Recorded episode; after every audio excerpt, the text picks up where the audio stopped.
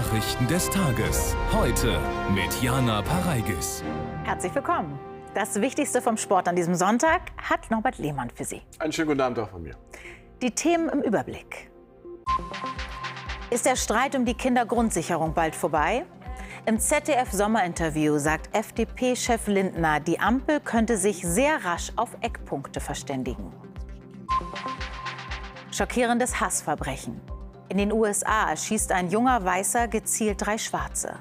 Aus rassistischen Motiven, wie die Polizei sagt, und getrieben von einer ekelhaften Ideologie.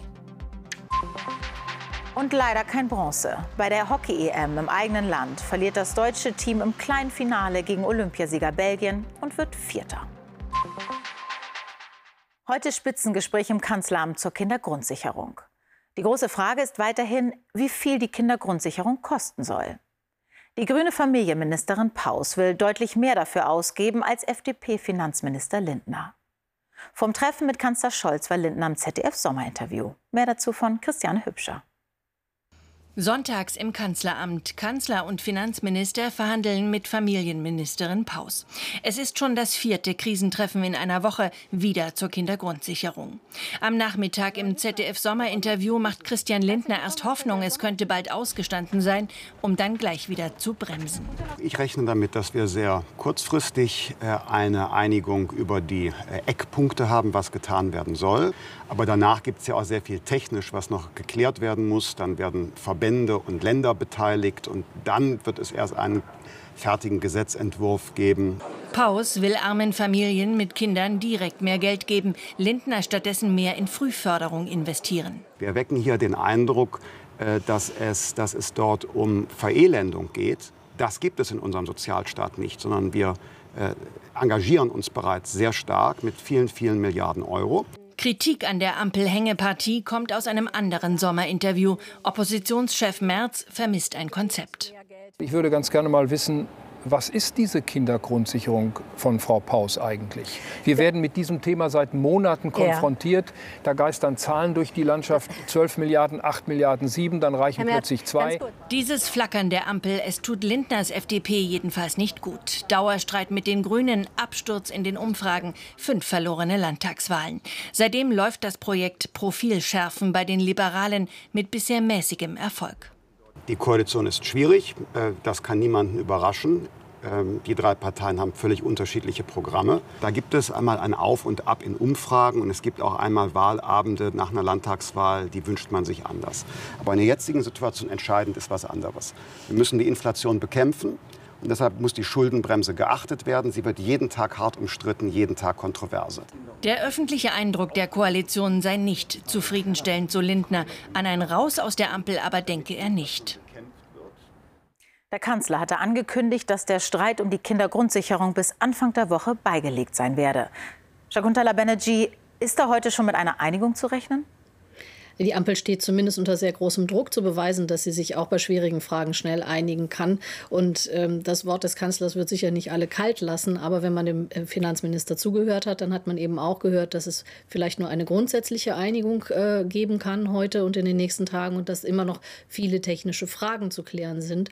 Und interessant in dem Zusammenhang ist auch, dass die FDP-Bundestagsabgeordnete Gide Jensen gestern schon gesagt hat, also bis zur Kabinettsklausur in Meseberg kann gar nicht alles ausgehandelt und äh, fertig durchdacht sein. Da bräuchte man viel länger, um alles zu prüfen. Das erinnert ein wenig daran, wie das beim Heizungsgesetz gelaufen ist, als das Kabinett das äh, die Gesetzesvorlage nicht ganz geeinigt in den Bundestag weitergereicht hat und sich die Ampelparteien danach öffentlich darüber zerlegt haben. Das soll jetzt natürlich aus Ampelsicht nicht noch einmal passieren und deswegen wird es sicherlich Bemühungen geben, das Ganze bis äh, zur Kabinettsklausur in Meseberg zumindest so weit zu bringen, wie es geht.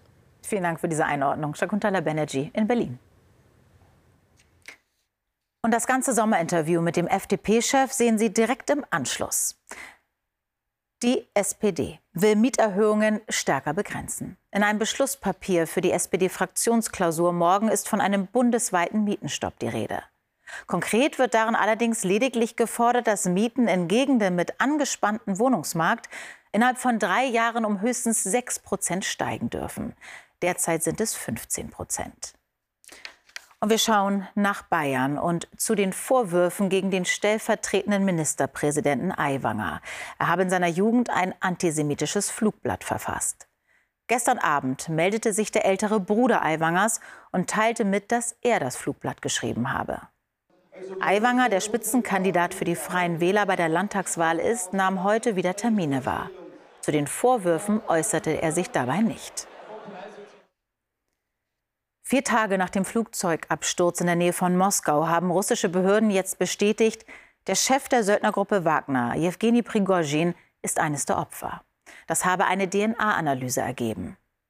Die Ursache des Unglücks ist weiter unklar. Das Flugzeug war am Mittwoch kurz nach dem Start vom Himmel gestürzt. Prigozhin war nach einer Meuterei im Juni in Russland in Ungnade gefallen.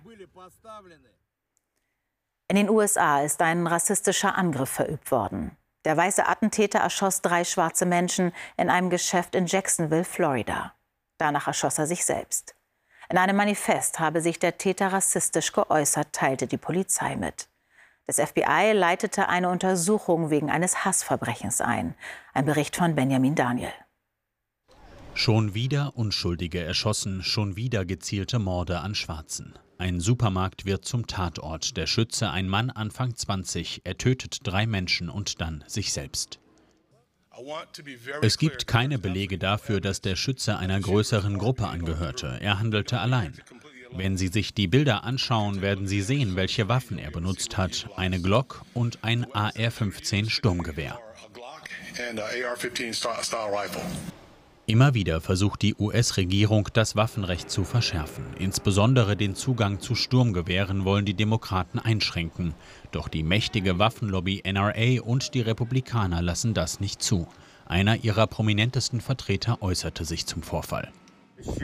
Den Grund für die Schießerei hat der Drecksack in einem Manifest dargelegt. Seine Tat war rassistisch motiviert. Das ist absolut inakzeptabel.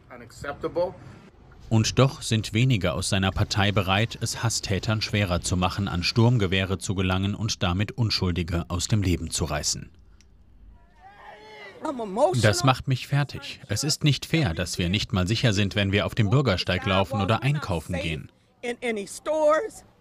Und so bleibt wieder einmal eine schwarze Gemeinde in den USA erschüttert zurück, in Trauer und Angst, weil ein weißer Rassist viel zu leicht an Waffen gelangen konnte blicken wir jetzt auf die Ferieninsel Mallorca.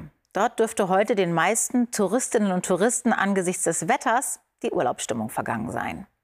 Seit dem Vormittag fegten heftige Unwetter über die Insel mit Hagel, starkem Regen und Windböen mit Geschwindigkeiten bis zu 100 Kilometer pro Stunde. Die Behörden hatten an alle appelliert, ihre Häuser und Hotels nicht zu verlassen. Besonders getroffen hat es die Inselhauptstadt Palma. Und nur ein letztes Mal zur Hockey-EM in Mönchengladbach, Norbert. Da haben die deutschen Männer ja die Bronzemedaille verpasst. Ja, im Spiel um Platz 3 eine 0 zu 2 Niederlage gegen vor allem defensiv starke Belgier. Unterm Strich ein eher enttäuschender Auftritt der Weltmeister aus Deutschland bei dieser Heim-EM. Zum Ende eines ausgeglichenen ersten Viertels trifft Nelson Onana zum 1 zu 0 für die Belgier. Unhaltbar für Alexander Stadler im deutschen Tor.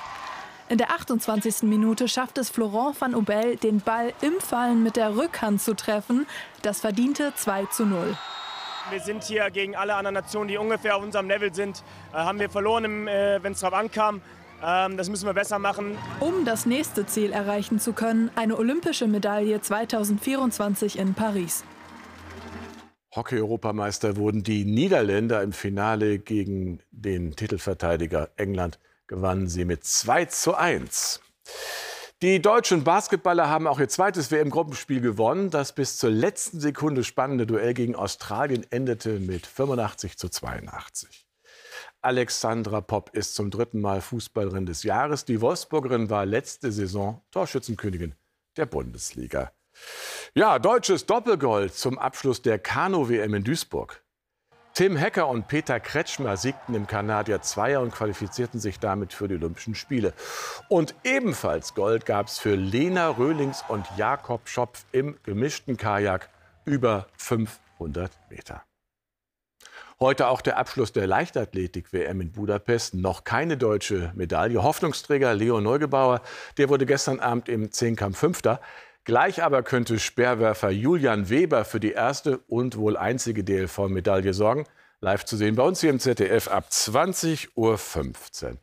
Ja, und das fünfte deutsche WM-Gold dagegen, das hat Darja Falfolomejew in der rhythmischen Sportgymnastik geholt.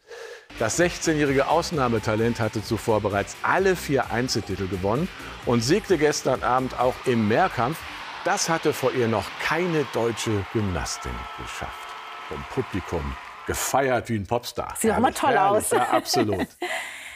So, aktuell warnt der Deutsche Wetterdienst vor ergiebigen Dauerregen am Alpenrand. Und so sind die Aussichten. Morgen regnet es im Süden und Südosten anhaltend und ergiebig. Große Regenmengen sind am Alpenrand zu erwarten. Einige wenige Schauer ziehen ganz im Norden durch. Dazwischen zeigt sich oft die Sonne. Höchsttemperaturen von 11 bis 22 Grad. Das Heute-Journal läuft um 22 Uhr mit Marietta Slomka. Morgen begrüßt sie hier mit Resirin. Und jetzt geht's weiter mit dem ZDF-Sommerinterview mit dem Finanzminister. Auf Wiedersehen.